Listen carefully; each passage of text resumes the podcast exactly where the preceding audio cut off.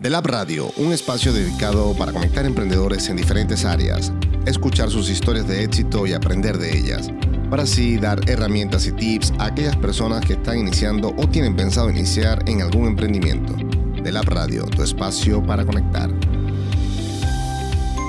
Y este espacio fue patrocinado por The Lab Production, Photo, Film and Social Media, Go Clean Homes, todo para limpieza del hogar.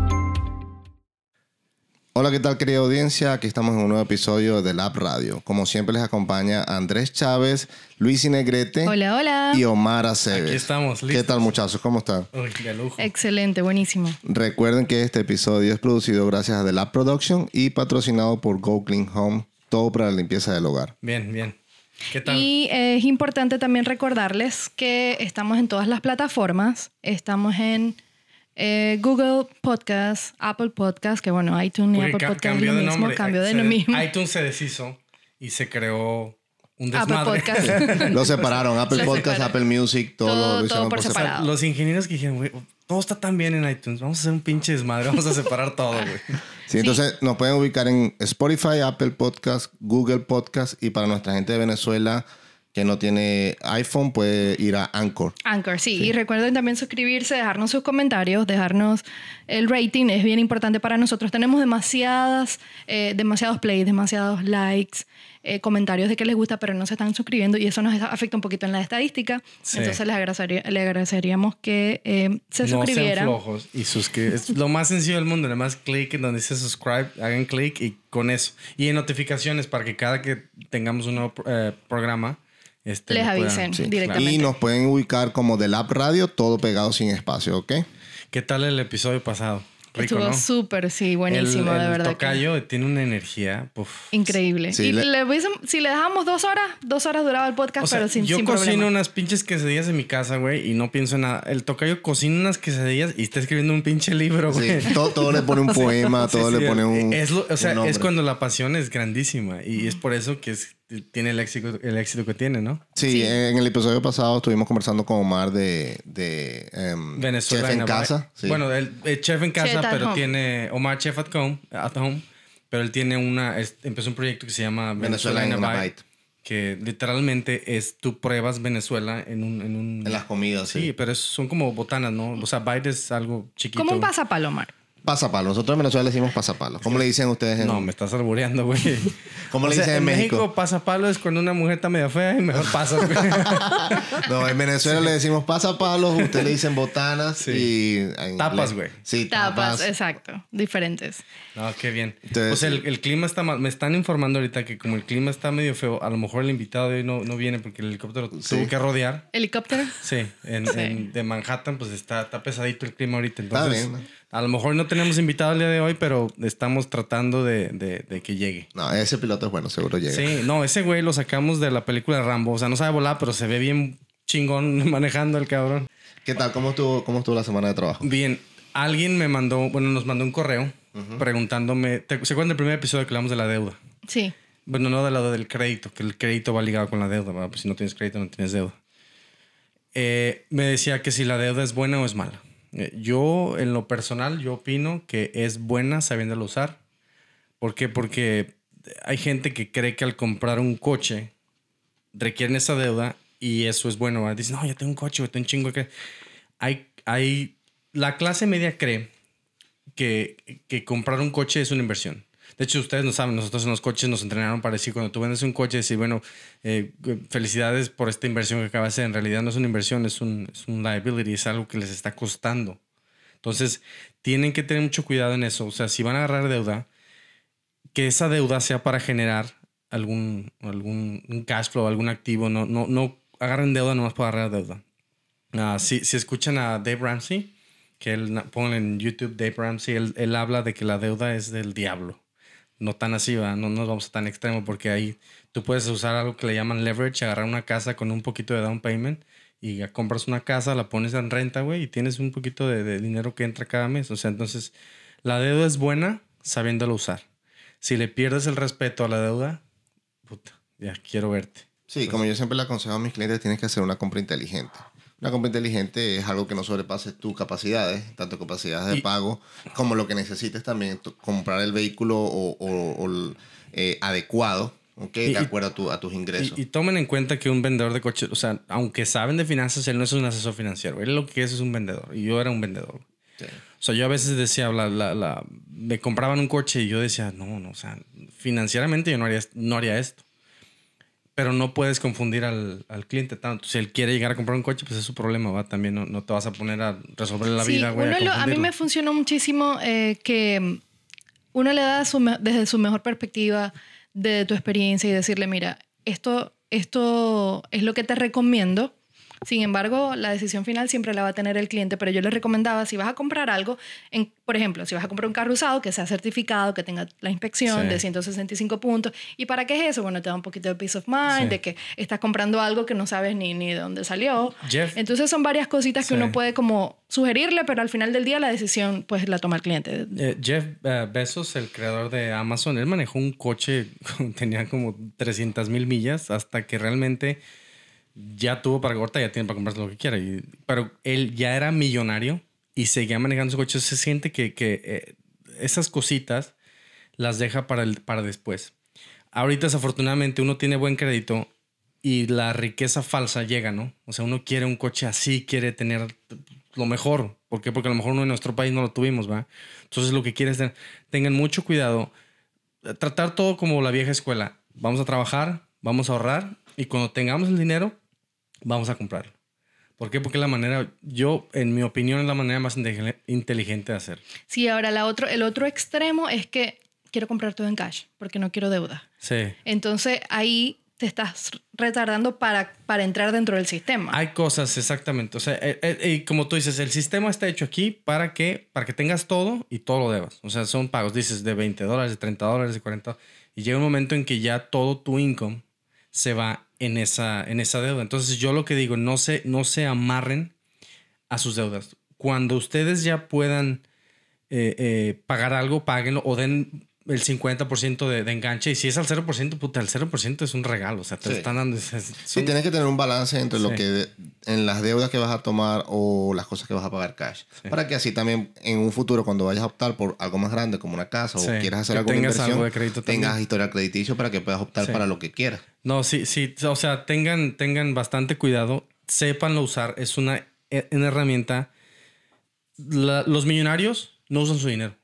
O sea, la gente, como digo, a lo mejor mucha, gente lo odia, pero antes de que fuera presidente Donald Trump, todo su dinero, él no usa su dinero, güey. Él usa lo que le llaman el leverage, que lo que hace es pide el dinero al banco, utiliza el dinero del banco, genera sus, compra su real estate, que la mayoría de la gente rica en Estados Unidos hace su dinero a través del real estate, y venden eso, le pagan al banco y se quedan con el dinero. O sea, es, es un, para ellos es un ganar-ganar. Entonces, si la deuda es buena, sabiéndolo usar, nada más toma en cuenta que hay cosas que son assets como una casa que te genera algún income. Y otra cosa que son liabilities, que son cosas que te quitan como un coche y que se devalúa. Simplemente tú piensas, si vas a comprar algo y se va a devaluar, eso es, un, es una liability. Eso no te, no te conviene como inversión. Y hay cosas que se van a generar dinero, un pedazo de tierra, una casa, güey, o oro, Ahorita el oro va para arriba, entonces... Sí, esto es un tema bastante extenso, que de hecho tenemos pensado preparar un, programa solamente para lo que es la parte de crédito e inversión. Me avisan que la, ya pasó la tormenta, creo. Sí. Ok. Eh, hoy tenemos una invitada súper especial. Ella es de Colombia, okay. tiene 15 años viviendo acá en los Estados Unidos. Eh, empezó su carrera en el mundo del modelaje, pero también estuvo muy, muy cercana a lo que es el deporte. Eh, ella es em, reportera, modelo, TV host y ahora lleva un, un programa deportivo. Eh, su nombre es Melissa Blanco. Bienvenida, Melissa. Gracias por venir. Ya me firmó la espalda, güey. No, es que el helicóptero estaba. Sí, pinche helicóptero. Estaba mañado, el, sí. el piloto estaba mañado conmigo. No, pero sí, no, quería bajar, no, pero sí, sí llegó, llegó bien. Aterrizamos, son 150 pisos. Sí, es que el ascensor es, rápido. Sí, De hecho, la aventaron desde arriba, güey. Aquí la agarramos. De paracaídas, paracaídas. ¿Qué tal, ¿Cómo están, chicos? Qué chévere, qué chévere poder estar acá con ustedes. Me encanta lo que están haciendo un proyecto que se que es como muy para la gente, como todos nosotros, ¿no? Bastante, la energía está, o sea, inmediatamente el cuarto, ¡puf! se ilumina. que es bueno porque yo siempre lo he mencionado, que cuando conoces a alguien la energía te conecta. No hay nada más. Sí, sí, sí, eso es... la energía te conecta. Muy cierto, eso es muy cierto. Y, lo importante de esto, ¿no? De, como estaban también comentando ustedes, de, de entre todos apoyarnos y invitar a la gente a que si en verdad están escuchando todos estos podcasts y todo esto, pues que se suscriban, porque nosotros que vivimos de este lado de lo que estamos haciendo y de crear contenido, vivimos de eso, ¿no? De que la gente lo apoya a uno. Exactamente. Y si les gusta, si no les gusta, pues vayan y escuchen otra madre que no me importa. Tratamos de, hacer cosas que no nada más los entretengan, sino lo que los eduquen. Así es. Sí, ese es la, el, el, objetivo, que darles herramientas que puedan ayudarlos si son emprendedores, si tienen una idea, si tienen un proyecto. Es que no les dé miedo, que no les dé miedo salir adelante, que no les dé miedo atreverse, porque bueno... Y que el miedo es normal, ¿eh? O sea, yo sigo teniendo miedo, diario, diario, diario sigo teniendo miedo. Que igual yo un día le pregunté a mi papá, mi papá tiene una, una fábrica que tiene, tiene éxito y le digo, papá, ¿tú, ¿tú tienes miedo? Me dice, diario que me levanto antes de llegar a la fábrica, yo entro con, no miedo, es temor. Y eso hace que trabaje más para tratar de no equivocar. Bueno, mira que en nuestra industria también pasa algo muy similar y muchas niñas, y de hecho un, amigo me decía la vez pasada, Meli, ¿y tú cuando vas a hacer una entrevista no te dan nervios? Y yo le dije, mira, puede sonar muy cliché, pero el día que yo dejé de sentir eso, a mí por ejemplo me pasa algo muy curioso, me dan nervios, entonces me dan ganas ahí mismo, nosotros decimos de hacer chichi, de ir al baño, de me oriné, ya acá a morir, entonces yo empiezo, ay, ya, pero como ya me conozco, ya sé que eso es parte del proceso de, de que no. Entonces digo, no, o sea, el día que yo dejé de sentir esa adrenalina es porque ya, pues ya le perdí la, gracia a esto. Exacto. Entonces, lo que tú dices, para lo que hacemos todos, sentir esa adrenalina, esos nervios, esa angustia, yo creo que es parte de, de ser humanos, ¿no? En el ejército dicen que el día que pierdas el miedo, ese día lo más probable es que no la cuentes. Así de fácil. Bueno, cuéntanos un poquito de, vamos hasta atrás, este, no sé cuántos años, no quiero decir los años. pero, Llegaste de adolescente acá en los Estados Unidos, Sí, sí, sí. Llegué, llegué a los 15 años. Em, fue un cambio bastante duro porque estaba como en ese proceso que que el colegio y que uno cree que todo lo tiene definido en su vida y yo ya sabía, según yo, yo ya sabía para dónde iba y mejor dicho, el noviecito, aparte de eso, pues estaba muy involucrada con el tema del deporte que yo practico y de un momento a otro fue como muchos conocen la situación. con toda la familia? Sí, muchos conocen la situación de Colombia en esa época. Yo llegué acá en el 2004, entonces después de un proceso de recuperación de todo lo malo que sucedió en mi país, mucha gente quedó desempleada, era muy complicado para que la gente adulta consiguiera empleo, entonces mi mamá dijo, no, acá no hay nada que hacer, no hay futuro para mis hijos, nos vamos. El Venezuela, el, el Colombia de hace esos años al de ahorita es totalmente diferente, he escuchado. Sí, de hecho, de hecho, mi gente, yo viajé acá en el 2004, me vine con la percepción, obviamente yo con 15 años me entendía la dimensión de lo que pasaba,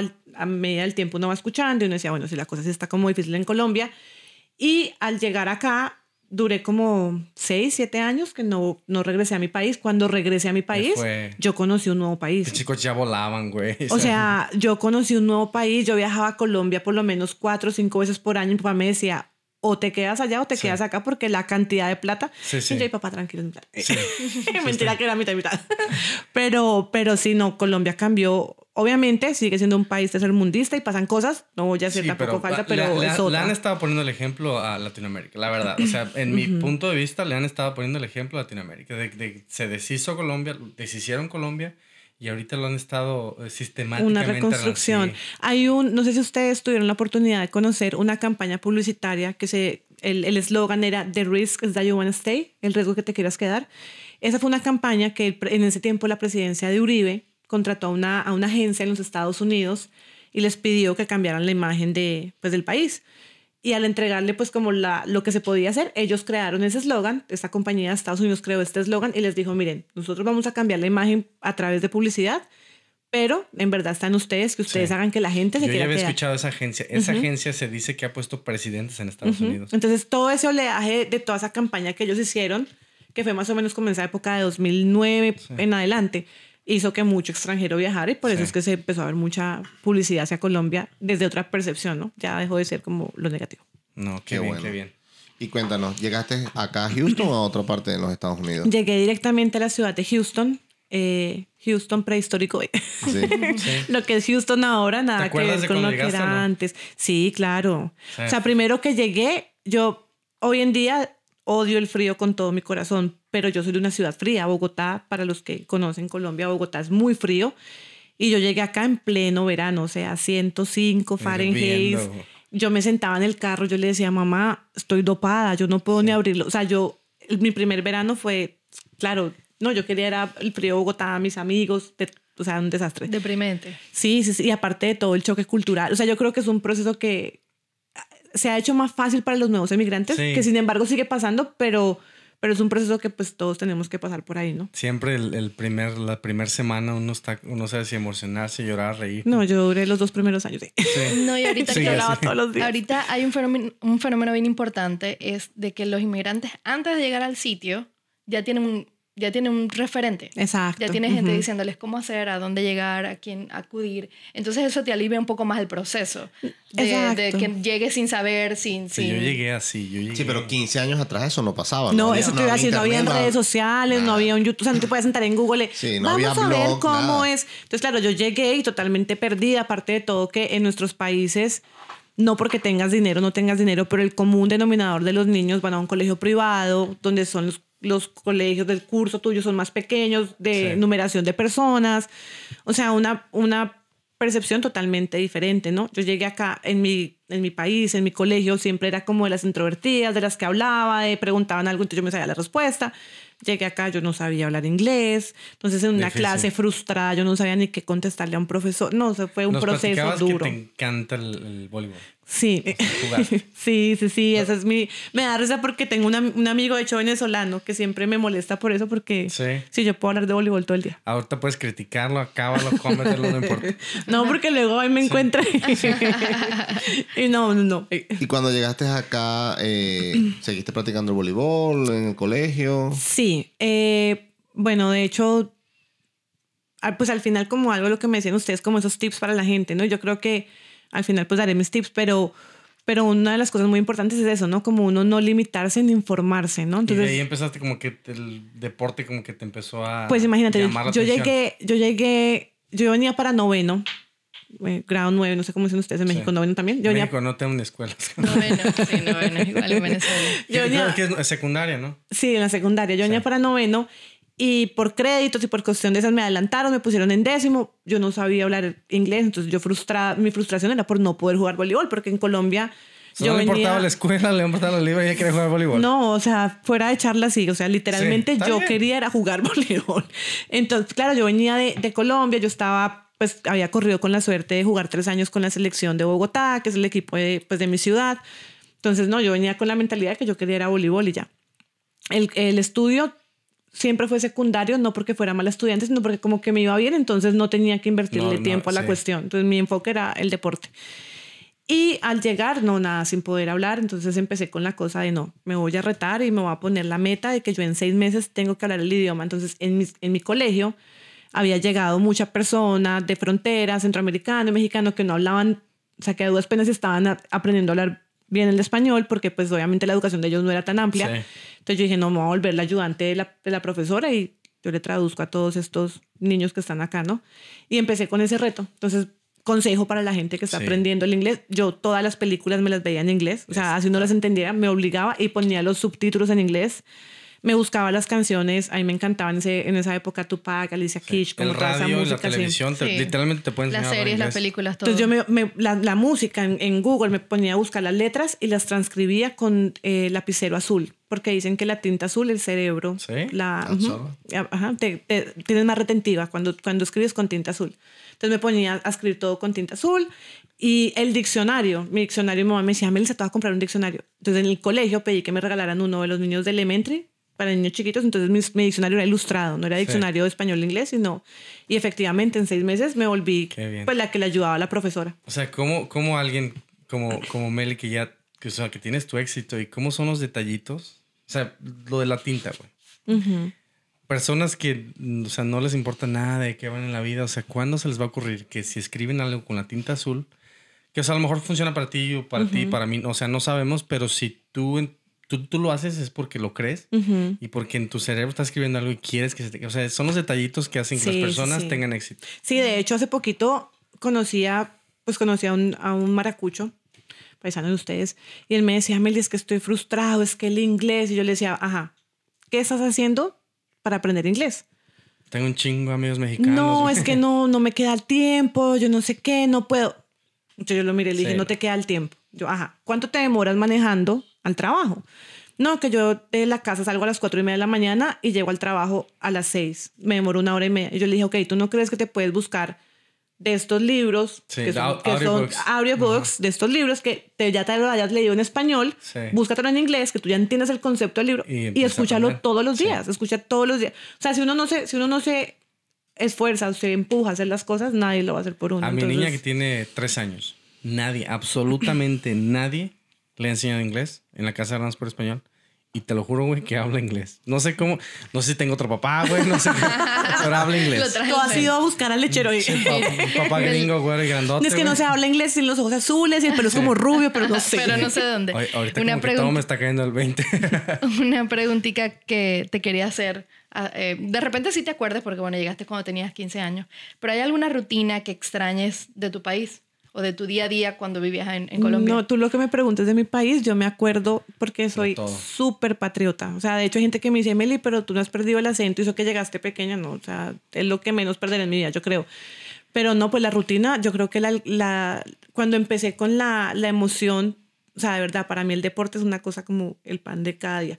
Desde que empecé con lo de la emoción del voleibol y todo esto, cuando logré entrar en la selección, pues en el equipo de, de Bogotá, mi rutina, o sea, para mí levantarme al colegio era como lo mejor que me Sí. podía pasar porque yo sabía que el colegio, yo, y en esa época tenía que salir, mis papás trabajaban y me tocaba agarrar un bus e irme hasta, no sé, una distancia, como decir, de Katy hasta Galería, en bus y pues en el país de uno que es como complicada la cosa, ¿no? Sí. Pero para mí era lo máximo. Y yo llegaba a la casa a las 10 de la noche, pero yo me sentía, o sea, Feliz. realizada. Entonces, como de, de cosas así como de mi niñez que me acuerde, de, como de rutinas y eso, para mí esa, esa fue como mi mejor época. La comida.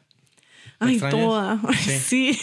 De hecho, estuve en Colombia ahorita hace dos meses, no, un mes y medio.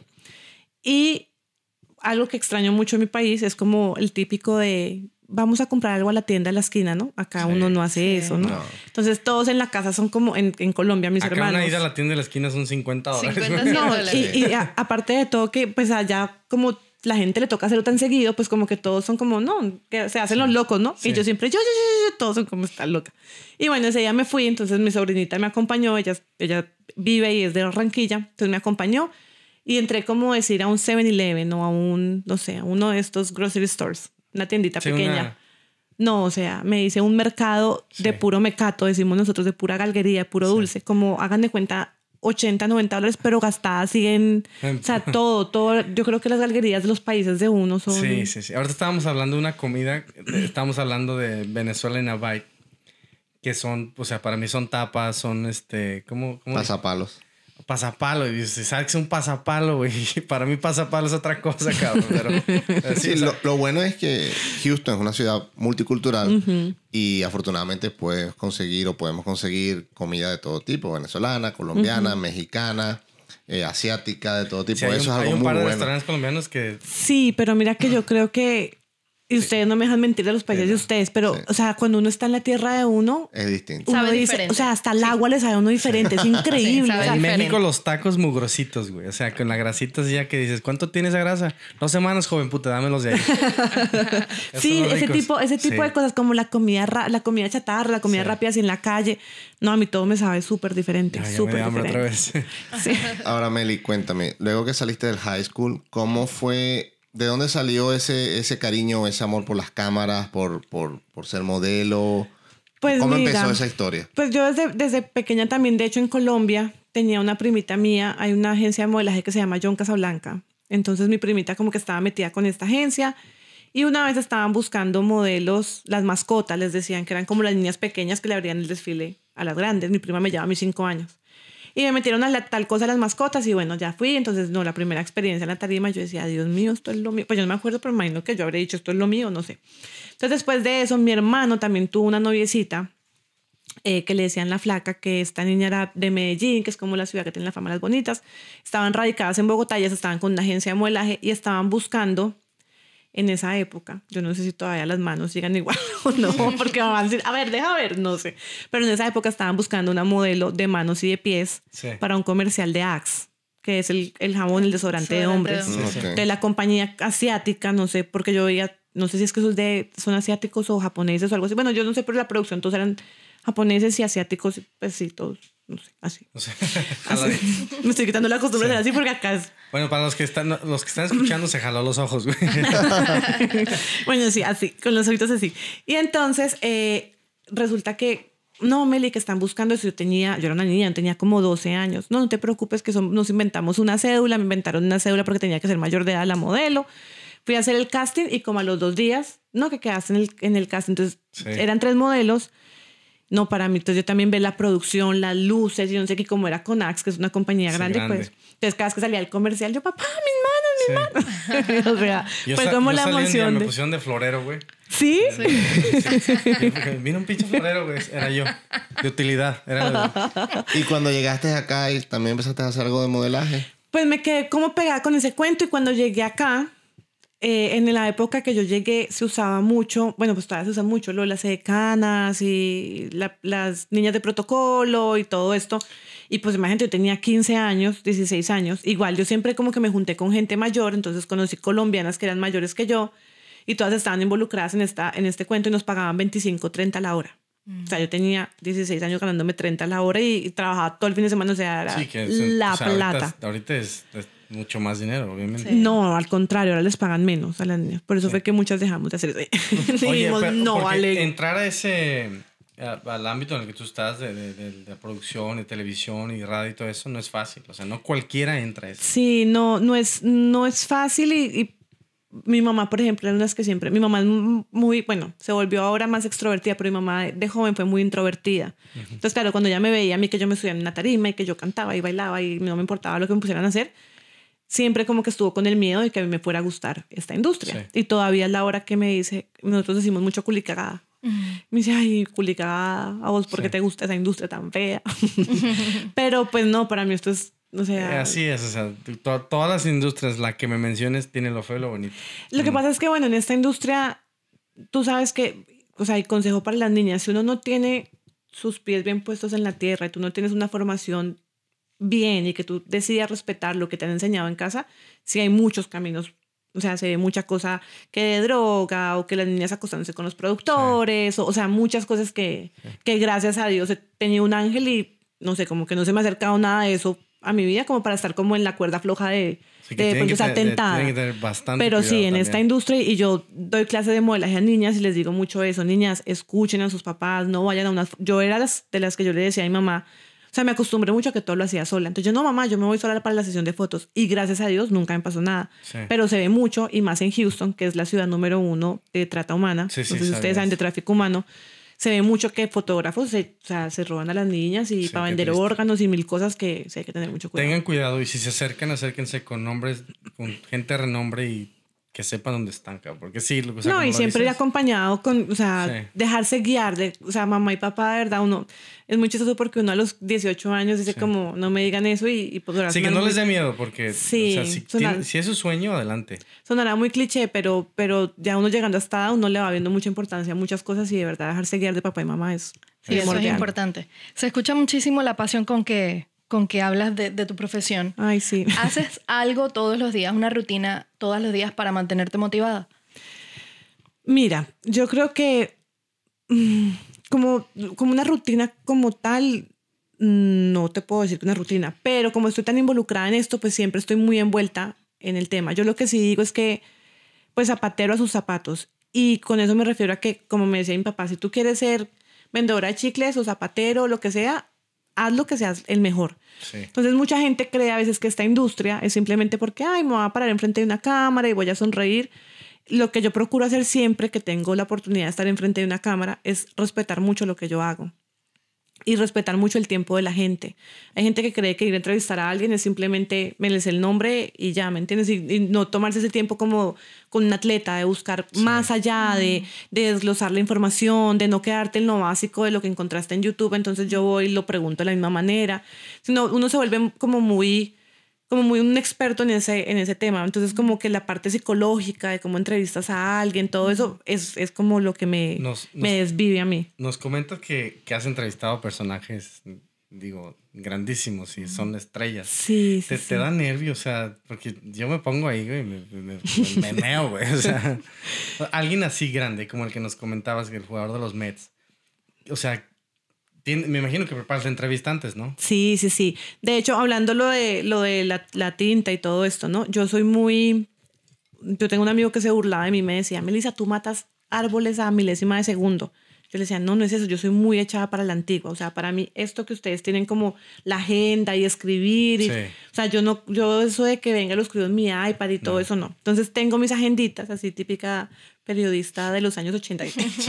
tengo mis agenditas y lo que hago también, no sé, me funciona. Lo que tú decías, a cada uno le funciona diferente, pero a mí me funciona mucho. Yo tengo esferos y, y plumones de muchos colores. Entonces, cada entrevista la hago con un color diferente. Entonces, lo que yo hago es que estudio a la persona y yo escribo la entrevista como si lo tuviera Sí. al frente. Entonces, obviamente, en el momento de la entrevista, O sea, ya es algo, sale más natural. no es un libreto porque yo no puedo hacerlo totalmente así, pero como me, me acuerdo, ah, yo escribí con Rosado y qué fue lo que escribí después de esta, ah, tara. Claro, obviamente cuando estás con una entrevista, o sea, cuando estás entrevistando a alguien, la persona que entrevistas al frente, la entrevista puede tomar otro rumbo y, y más si empiezas a sacarle como un lado más humano, entonces te empiezan a soltar más información y tú te puedes ir por otro rumbo, pero tienes ciertos puntos claves que, Sí. ¿Te ha pasado algo chusco, es- algo cómico que dices, "Puta, ¿qué, qué hice? ay, güey?" hace poquito. Sí. Ay, me pasó una muy chistosa. Yo no soy de ¿Se puede decir quién ponerme- fue? Sí, sí, sí, sí la, no sé, no la ve, pero sí la. No, yo con, yo con los de los astros, con la mayoría me llevo muy bien porque ya Sí. llevo cuatro años que voy al mismo estadio, entonces siempre los O sea, veo. saben, ella es la que entrevista a todos los jugadores de los Astros. Pues no solamente los astros, de los equipos visitantes también. O sea, los latinos son los que estamos siguiendo, entonces Sí. estoy muy metida con cualquiera de los atletas latinos. eh, Y ahí está. estamos entrevistando. Eh, estaba entrevistando a Julie Gurriel y resulta que esta vez se me ocurrió con Julie Gurriel hacer una dinámica de que él cantara una canción. Entonces yo le dije, mira, yo te voy a poner a ti cinco papelitos, porque ellos son muy, eh, el atleta, no sé si ustedes se han dado cuenta, es como muy introvertido, y más en el béisbol. El béisbol es como un deporte que es muy, solo se muestra el juego y no se muestra nada Sí, más. sí, sí. Ahora se ha roto ese esquema con este Alex Bregman, que es el tercera base, que él hizo su propio canal de YouTube y pone todo su diario vivir. Como que se ha roto mucho ese esquema, pero anteriormente en el béisbol era como muy cuadriculado el tema, ¿no? Entonces con este Julie Gurriel yo me le acerqué un día y le dije, Julie, me vas a volver a dar una entrevista, ¿no? Y él, no va a ser, es que yo no sé qué, cubano, cubano, recubano, ¿no? No va a ser. Y yo, ay, Julie, no seas aburrido, mira que tú eres muy buena gente y la gente no conoce ese lado de ti. Sí. Y a mí me gusta mucho eso cuando entrevisto, mostrar como el lado humano. Sí, sí. Los números los escribimos todo el tiempo y cuántas veces la sacó el parque y cuántas veces... Entonces le dije, vamos a hacer una dinámica. Y él me miró con cara de esta loca que se le va a ocurrir. Entonces le dije, yo voy a escribir cinco papelitos, en cada papel yo voy a poner una palabra de una canción y tú vas a cantar un poquitico de la canción. Entonces me dijo, no, tú estás loca como a la semana. Yo otra vez, Julie, hagámoslo. Bueno, está bien, está bien. Pero dime las canciones. Entonces yo le dije, bueno, dale, yo te digo las canciones. Le dije, es más, escógelas tú. O sea, todavía lo dejé hacer como la trampa, ¿no? Entonces, el día que lo fui a entrevistar, o sea, yo creo que eran tanto los nervios de él que él no sabía cómo evadir la entrevista. No, Meli, vete de entrevistas a Francisco Lindor porque él nunca viene acá y yo siempre estoy aquí. Yo no te preocupes que yo tengo todo en calendario, yo ya sé que a ti te hago antes del VP y a él después de- del VP, entonces no te preocupes.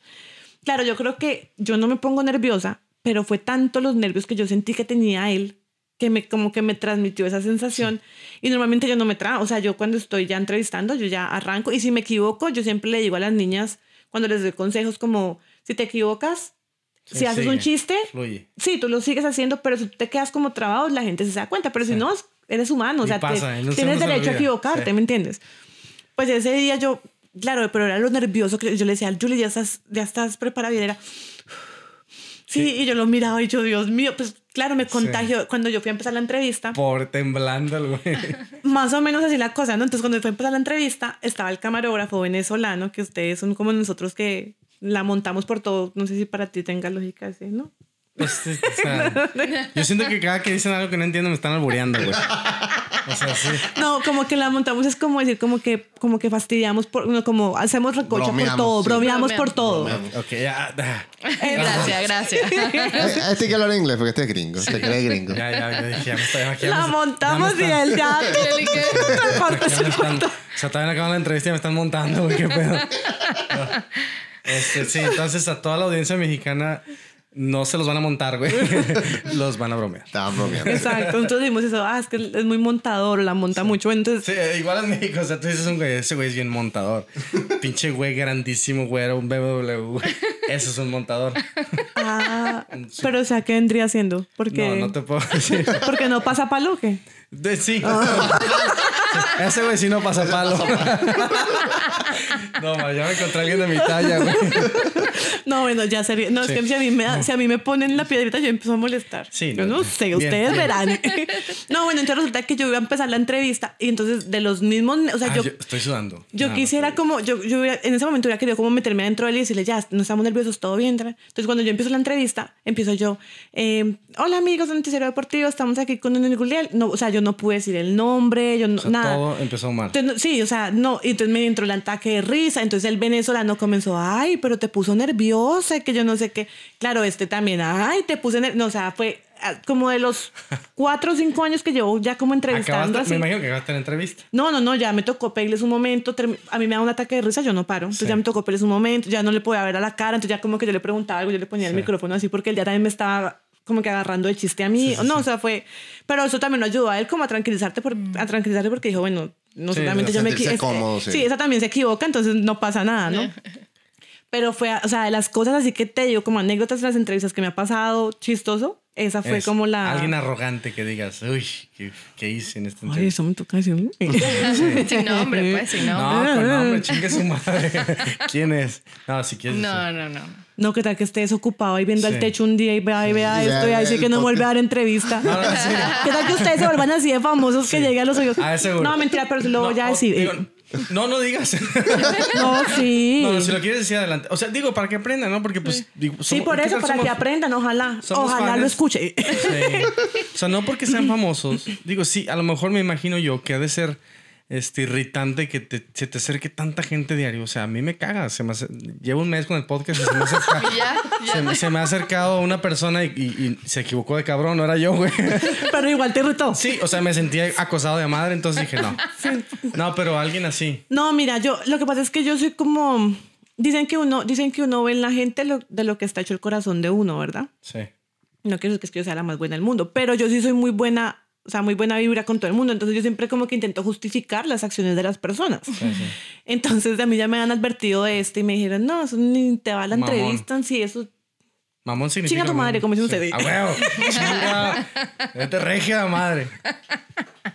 No, mentira. Pero sí me dijeron, no, ese te le acerques. la- Y al principio de la entrevista dijo, yo no digo groserías. No, porque es que Sí. a mí esa me da risa. Sí. Yo tengo esa y otra venezolana que no puedo con la, la venezolana. ¿Cuál es? La vergación. O sea que... Esa, ella va, ya va. Esa es maracucha. No Sí, solamente Pobre venezolana, es. Maracucha. Sí, pero yo tengo un amigo maracucho que yo cuando lo conocí, ya volvemos al tema, Sí, pero no, eh, eh, lo eso- estoy evadiendo. No, no no, pero cuando yo conocí a este muchacho, yo me sentaba con él. No, que yo no sé qué, mija, vergación, no sé qué, mija. Y, o sea, me la, me la dijo como 20 veces que yo me imaginaba una en la cabeza. Sí, o sea, sí. yo decía, Dios mío. Yo decía, voy a llegar traumada a la Sí. casa y mi mamá me va a ver con ojos de culpabilidad. O sea, no, me, decía pasó- mucho vergación. Me Verga. pasó a mi mamá cuando vino y los conocí a ustedes. Sí. Dijo, oye, mi hijo, es que dicen, dicen mucho esa palabra. La palabra México- B, la palabra B. también en Colombia, Uh, fuerte. Sí. O sea, mi mamá dice, es que, pues no sé, están. ¿Por qué dicen tanto esa palabra? Y yo, ¿cuál palabra? Y total que la dijo. Y mamá. No, mira que a mí también, yo no, lo que te digo, o sea, yo digo esas, estas cosas porque como que para mí no son tan fuertes. O por ejemplo, yo empecé a ir mucho a Barranquilla y en Barranquilla dicen, ah, cara de monda. La monda para el barranquillero es la del hombre. Sí, sí, sí. Sí. Sí. Vamos, ya sé otro nombre, pero lo Anótala, apuntamos anótala ahí. en tinta azul. En tinta azul. Para que no Para se me que no se te olvide. olvide. No, entonces, entonces el barranquillero dice, ah, cara de monda. Entonces a mí me parecía súper cómico. Entonces también llegué acá y yo, ah, cara de monda, le decía a todo el mundo. Entonces, claro, algún barranquillero que me escuchaba me miraban como con cara Sí, de tan grosera. Uy. Y yo, ay. no, para mí era súper chistoso. No, qué- Pero bueno, volviendo a lo que entonces me el, dijeron. el mamón. El mamón. Este es el mamón. Sí, ¿qui- ¿Quién es el mamón? Es. No, entonces me decían, no te acerques. Y yo, no. Entonces, cuando me dicen que no te le acerques o que es antipático, ese es mi Te reto. retas, sí, o huevo, sea, a para mí huevo. es como hijos de su mamá, los van a ver sentados a todos conmigo porque no me importa. Entonces, fui a donde el tal mamón. Entonces le pedí la entrevista. Hey, yo, mira cómo está. Ah, el nombre. Yo, hey, mira cómo estás. Pues efectivamente, cuando me senté con él, O sea, que tú sientes la tensión. Normalmente yo a veces me siento con ellos en el dugout. Pues para los que no están familiarizados con el béisbol, en, en- durante el béisbol, antes del partido, un partido, por ejemplo, se juega a las 7 y 10 de la noche, se hace una práctica de bateo, ellos salen al terreno de juego como a las 4 y cada equipo hace su práctica de bateo y su estiramiento como por una hora, entonces te da mucho tiempo para tú sentarlos en el dugout, que es como las bancas en donde están sentados durante el juego. Entonces, normalmente yo los siento en el dugout y les hago la entrevista, ¿no? Y como están tan cómodos y solamente como que nos entrevista la, y el atleta, tarara, hay unos que se extienden y hay unos Sí. que les gusta hablar y ya, ¿verdad? Que hasta me quitan el micrófono y se hacen la entrevista solos, ¿no? Pero este no. Ya ella sentada con el iPhone acá. ¿Ya acabaste? Sí, ya terminaste de contarle a tu abuelita. Pero no, este sí era pero una cosa así que miraba el reloj y todo, pero una... O sea, mira, se le- y cuando yo, cada vez que yo hago la entrevista, yo este ¿Y es perrito, bueno? ¿Cómo puede ir ¿Mínimo? con él mismo? Sí, es de los buenos. Este. Y es venezolano. Ay, Ya sé quién es. ya. No, ni lo nombro. ¿Quién? Ya No, no sé. Gleyber Torres. Ah, Saludos para ti, un beso. grande. Saludos, Gleyber. O No, sea, eres mentira. bien mamón, pero te queremos, Sí. cabrón. Te No, no, queremos no. así, te- No, te- mira, es de los buenos. Pero entonces lo que te digo, como yo tengo esa percepción de que, de que siempre quiero, yo siempre agarro algo en las manos, de que siempre quiero justificar a la gente, entonces yo llegué y le conté a una compañera, a una colega mía que es americana, y yo, no, Christy, look, this guy, bla, bla, bla, mira lo que hizo. Que yo no sé qué". Entonces le dije, pero no, maybe, o sea, pero entonces porque es muy tímido. Sí. Yo creo que es que él es muy tímido. Y entonces yo a veces creo que también hay gente Sí, es que que en su timidez se tapan en ese, como en Sí. esa cáscara de yo soy rudo y no me dan. Pero yo, decía que porque era tímido, pero entonces resulta que este año conocí a una colega venezolana, pues tampoco la voy a echar al ruedo a ella, ¿no? Ya, Sí, ya no, no, ruedo. ya, ya, Ya, ya. Sí, ya no, con ya- uno ya va. tampoco. Ya que uno está Pero bueno, ella viene de un medio importante, bla, bla, bla, venía desde Miami, un medio súper chévere, bla, bla, le dije, me dijo, "Hmm, no, estoy viendo a ver si pido la entrevista, le pido la entrevista a Gleyber. Y yo, ay, pídesela, que, pues, eh, pues conmigo fue como serio, pero yo creo que estaba en un mal día. Me dijo, no, es que me han dicho que es así. O sea, hay colegas que me han dicho que les dice Sí. que les da tres minutos y si se pasan, se levanta y les deja la entrevista Sí. a media. Y- ah, ver. Oye, Meli, Ay, nadie le va a contar a Gleyber. Gleyber, ojalá escuches este podcast algún día. no, no, no, mentira, no. Y, es un excelente jugador. A y ver es si te invitamos, bueno. A ver qué tal. Pero a veces yo creo que es, es como mala asesoría también de la persona que les ayuda a ellos a manejar su mercadeo y su parte de relaciones públicas, porque no les hacen entender también la importancia de lo Sí. que pueden ellos expresar o llegar a una persona a través de un lente. Sí. O sea, no, tú nunca sabes a quién pueda llegar a inspirar con, y con lo que haces. O sea, Es que, ¿quién es? jugadores. Escríbelo aquí. Sí. No, está- son jugadores, son ejemplos. Sí, se deben al público. ¿Cuántos niños no lo siguen? Exacto. Exacto. Pero yo creo que es lo que te digo, o sea, yo, yo sigo justificándolo. Eh, yo creo que él es bueno. Sí. No, no, no, es- debe ser una excelente persona y, y no sé. ¿Cómo dijimos que era el mon- mondo? Caramondá. Seguro tiene un mondal enorme. o sea, Una mondá. una, mo- tiene una puta mondanota, güey. Sí, solo así le justificamos que sea mamón, güey. Sí, tiene un mondanón.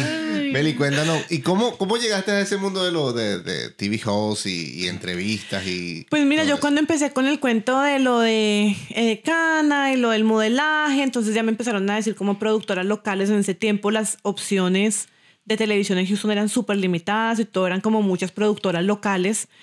Y me empezaron a decir como, ven Meli, ¿por qué no haces esto? Y un segmento para un programa, bla, bla, bla. Entonces empecé como a experimentar y me empezó a gustar mucho porque me empecé a dar cuenta de la importancia de cómo la responsabilidad que tenemos, lo que yo decía, a través de un lente o de un micrófono, a cuánta gente no le llega a uno, ¿no? bastante. O sea, es, es una responsabilidad bastante grande, que por eso yo digo que cuando la gente se enamora de esta profesión, en verdad lo hagan con mucho respeto porque Sí. no saben a quién, o sea, no saben a quién pueden inspirar o a quién pueden también. O acabas en el chiste, o sea, acabas en la payasada, acabas en, el, en, el- en la televisión que no deja nada. Exacto.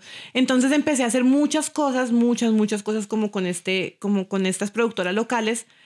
Y eh, nada, me fui enamorando poco a poco, ¿no? Fue mucho como el tema del entretenimiento. Y de hecho, una amiguita mía con la que hacíamos un programa más adelante, después que se me dio una oportunidad, ella siempre decía, no, a Meli mándenla a entrevistar, que eso es lo que le gusta a ella. Entonces me empecé a dar cuenta que lo que me gustaba mucho es como esa parte, la parte, la biografía de una persona, cómo, cómo sacarle, digamos, los que son serios, sacarle la sonrisa, o sea, a ver Sí. cómo le saco el chiste, o el que está muy tímido, a ver cómo lo hago re- relajar, o siempre he querido como poner a hacer, pues Tú a alguien llorar. excelente vendedora.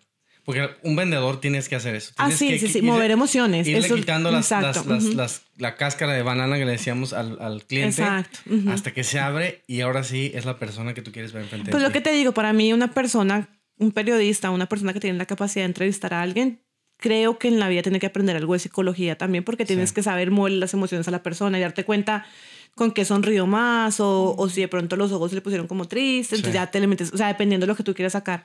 Nunca, nunca me ha tocado el que me toque hacerlo llorar, pero Sí. ese es como un reto personal. ¿Sí? pero no, pero no por maldad, o sea, no quiero, sino por, Sino por tocarle tanto Sí, las ah, fibras a una persona que hasta le saque las lágrimas, o sea, eso debe ser Sí. una satisfacción de, sí, lo- logré tocar fibras. No, qué bien. ¿Cómo te ves en los próximos, no voy a decir cinco años porque de repente es muy lejos, pero en, los próximos años? ¿Tienes algún proyecto que nos quieras contar? ¿Alguien que las personas te puedan... Sí, bueno, de hecho estoy súper comprometida con lo que les comentaba de, del proyecto de TAP Deportes, que es un medio digital de deportes que nos asociamos con Noticiero Deportivo, con el medio que soy directora. Eh, súper, súper comprometida con ellos. Eh, un plan a futuro no te lo puedo decir. Eh, Yo me quiero morir viejita haciendo periodismo Eh, y, y haciendo como toda esta parte de documentales y, y siguiendo como ese, ese behind the scene de tantas personas que a veces no conocemos. O sea, por ejemplo, los atletas. Yo tengo un decir que detrás de cada uniforme siempre hay un gran ser humano que la gente no, o, o a veces hay uno malo, ¿no? Pero el, el común denominador quiero pensar que son buenos. Entonces, eh, esa, es, esa es como la parte a futuro. Y plan inmediato, estoy trabajando en el desarrollo de un programa que se va a llamar Dame 5 con Meli Blanco que va a ser un proyecto de deporte muy enfocado con la parte también humana del atleta. Entonces va a ser algo como muy, muy orgánico, muy para todo el mundo, para el que le gusta el deporte y, y como para el que no le gusta tanto, pero le gusta seguir a los atletas. Oye, Buenísimo. ah, ahorita que platicas, que dices que quieres hacer un documental, eh, de la production, yo soy colaborador. Hay un proyecto que estamos haciendo que, de hecho, hay colaboradores de, de Venezuela, Venezuela. que lo- también lo, están desarrollando. Que estamos trabajando para un documental de, de la migración, del éxito de la migración y de, de varias caras de la migración. Digo, hay bastantes documentales de migración, pero queremos algo un poquito diferente.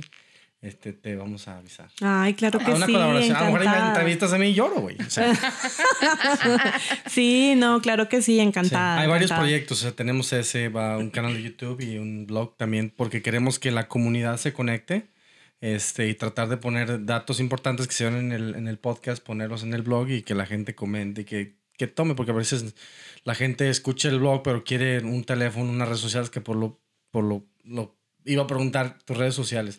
Claro que sí, estoy súper. Miren, Facebook, yo no sé qué pecado, lo mandé a la prehistoria ya.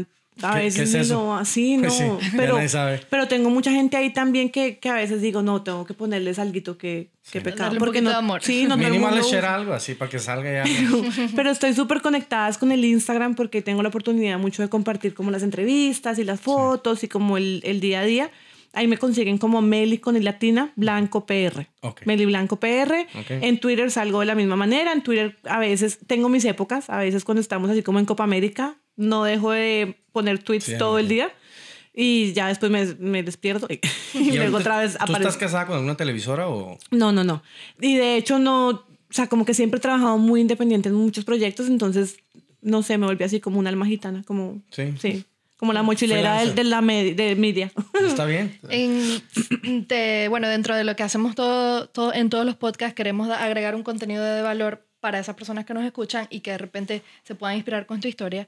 Entonces, si nos puedes dar cinco tips que te, han, que te hayan ayudado a ti o que te hubiesen gustado tenerlos cuando comenzaste, cuando llegaste a, a- en este proceso de la migración, este, puede ser de cualquier tipo, pero em, si nos, serían cinco tips los más importantes. Yo les tengo todo un poco ahí. Sí. De hecho, No, tenía mira. 15, pero la rebajaste a 5.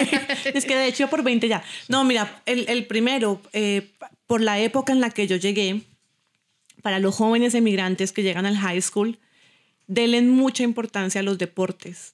Ustedes no saben la cantidad de beneficios que uno puede sacar si uno juega softball, fútbol, basquetbol, voleibol, el deporte que elijan. Aparte que aquí en el high school, a veces uno por falta de información no sabe ese tipo de cosas. En el high school te dan el uniforme completo, la maleta, la sudadera, los tenis. O sea, a mí en el voleibol me daban absolutamente todo. Entonces, que se eduquen en ese aspecto y que tengan en ese, en ese aspecto. disciplina. No, y, y que, y que de verdad que se preocupen por un deporte y que digan, Sí. yo debería de pronto probar por este deporte porque si uno se pone a pensar, la mayoría de los atletas salen, y más, pues acá en Estados Unidos salen de universidades o, Sí. o algo así. Y los beneficios a una beca es súper Sí. chévere. Entonces, ese es un primer consejo. El segundo consejito, eh, no ponerse limitantes también para la gente que está recién llegada referente al idioma, ¿no? Eh, querer es poder y yo creo que si invertimos de nuestro tiempo de manera sabia, lo podemos hacer y no ponerse limitantes de decir, no, es que como no sé hablar inglés, entonces... Sí, ya, nunca vas a aprender. No le pregunto a nadie, o como no sé el inglés, no me leo un libro en inglés, entonces cómprense libros en inglés, véanse en las películas en inglés. El radio. Exacto, el radio, los, los podcasts, o sea, todo lo que puedan escuchar en inglés, que también lo hagan por ese lado. Y se va pegando, o sea, de a poquito se va pegando. Exacto. Eh, bueno, o consíganse un gringo y la aprenden, cabrón. Sí, al maracucho le dije eso, no, pues una gringa y ya. Entonces luego le dije yo, no, pues ponte a traducir las canciones. Me dice, no, pues me voy a poner a traducir todas las de Diomedes Díaz. Así no vamos a avanzar. eh, bueno, un tercer consejito. En, miren, ya hablé para los jóvenes, para la gente que está hablando inglés. Ahora para las niñas, un tercer consejo. Las niñas que les encanta el tema como de, del modelaje y todo esto. Todo lo que quieran hacer en su vida, desde que se haga con respeto. No, el trabajo no no es más ni menos en lo que uno decida desempeñarse. Entonces, si lo que les gusta es esa área, háganlo con respeto y, tengan el entendimiento que todo en la vida es un ciclo, ¿no? Entonces uno empieza de pronto con el ciclo del modelaje y de pronto eso te lleva a que quieres ser actriz o cantante o bla, bla, bla, o terminas siendo abogado, ingeniero, pero siempre con un respeto y, con los pies bien puestos en la tierra. Te pueden contactar en Instagram si, si hay alguna niña o alguna jovencita que quiera empezar en esto de la, del modelaje o de la, del... Sí, bueno, para, para todo ese tipo de, de cosas como... No les toqué, nada más pregúntenle cosas y ya. para todo ese tipo de, de, cosas así, me pueden contactar con mucho gusto y, yo estoy ahí. Un par de consejos, digo. Sí, claro que sí. Ok. Eh, ¿Cuál es el tercero? Vamos en el cuarto. este es el cuarto. ¿Voy para el cuarto? Sí. Ah, ok. Eh, el cuarto a, las, a los que les gusta el tema del, del, periodismo o las comunicaciones. Esto es una profesión hermosa, o sea, es algo que uno, aparte que se vuelve como un colegio, ¿no? Porque uno empieza a aprender de todo. O sea, yo cuando estuve en, la parte de entretenimiento, entonces a veces entrevistaba a doctores y me tocó aprender de quiroprácticos, o a veces entrevistaba X cosas y me tocó aprender de psicólogos o etcétera. Entonces, si lo hacen con respeto, eh, para adelante y, pues que se eduquen y lo tomen con, con la seriedad que merece y, y, lo van a poder hacer. Si lo quieren en serio, o sea, lo van a tomar en serio. Si no, no los doy ni seis meses. y, y un quinto consejo. Un quinto consejo. no, pues yo creo que un quinto consejo como inmigrante llegando a este país, eh, informarse y rodearse de la gente adecuada gente que te ayude a crecer. Importante. Gente que te ayude a crecer como persona y, y, y, entender que hay amistades que, que, te ayudan a evolucionar y hay otros que no sé por qué lo, lo, lo, quieren trancar a uno. Entonces, sí, involucrarse con, con, la gente adecuada y multiculturalizarse. O sea, acá tenemos la oportunidad de aprender de todos los países, no encerrarnos en un solo gremio. Entonces, sí, que de yo hecho, creo que el es importante. punto número 5 que nos acabas de dar, lo han dado casi todos los invitados. Rodéate de la gente de la, de la que, te, de que puedes aprender algo como yo siempre digo, tú te conviertes en las cinco personas con las que convives. Si convives con cinco losers, te vas a convertir en un loser. Exacto. Entonces, sí, mi papá siempre me decía, una manzana podrida pudre a otra. Entonces, uno no lo entiende, de esas cosas que uno no entiende hasta que uno ya está. Sí, ahorita por si los mexicanos ya, to, ya todo el mundo dice güey. Sí. Todo el mundo dice güey. Sí, yo digo, chinga tu madre. Ah, bueno, ah, bueno. Eso salió más avanzado. Ese, ese, ese es el nivel número dos de español, el sí. chinga tu madre. No, ese es nivel Dios. Sí. Bueno, Meli, de verdad que ha sido un placer Ya tenerte acá acabó. como sí, ya. No. Ya se nos acabó el tiempo. Ha sido un placer tenerte acá con nosotros. Muchas gracias por venir. Eh, de verdad que la conversación fue buenísima, buenísima y espero que a la audiencia pues tu historia le ayude en algo, en, puedan tomar los puntos positivos que para cada quien y, y le ayude en algo. Eh, ¿Algo más que quieras decirle, despedirte de nuestra audiencia? No, a ustedes, gracias por la oportunidad de tenerme aquí sentada. También se me fue el tiempo súper rápido, la conversación fue muy amena y, y pues sí, ojalá, o sea, como comentábamos al principio, uno a veces subestima lo que uno hace, pero, pero yo creo que todos, tanto cada uno de ustedes, eh, mi persona y todos los que están escuchando, tienen algo que aportarle a alguien, entonces siempre compartamos lo que hacemos porque no sabemos a quién podamos inspirar.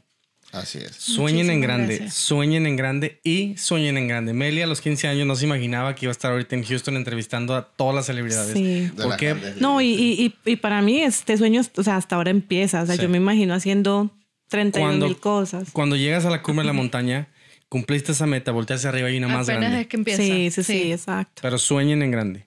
Así es. Bueno, chicos, recuerden que este episodio fue producido por The Lab Production y llevado a ustedes gracias a Go Clean Homes, todo para la limpieza del hogar.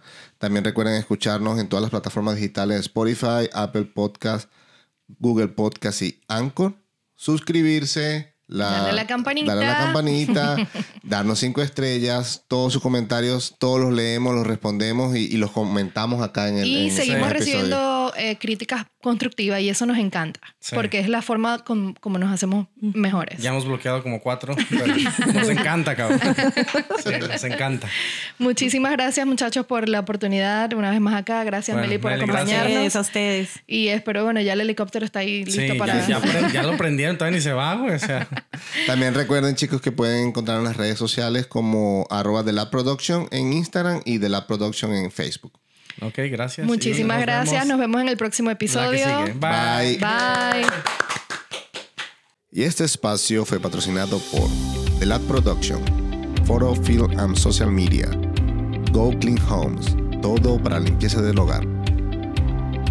Gracias por escucharnos. Si te gustó, déjanos tu comentario y síguenos en nuestras redes sociales, arroba The Lab Production en Instagram. Y nos vemos en un próximo episodio.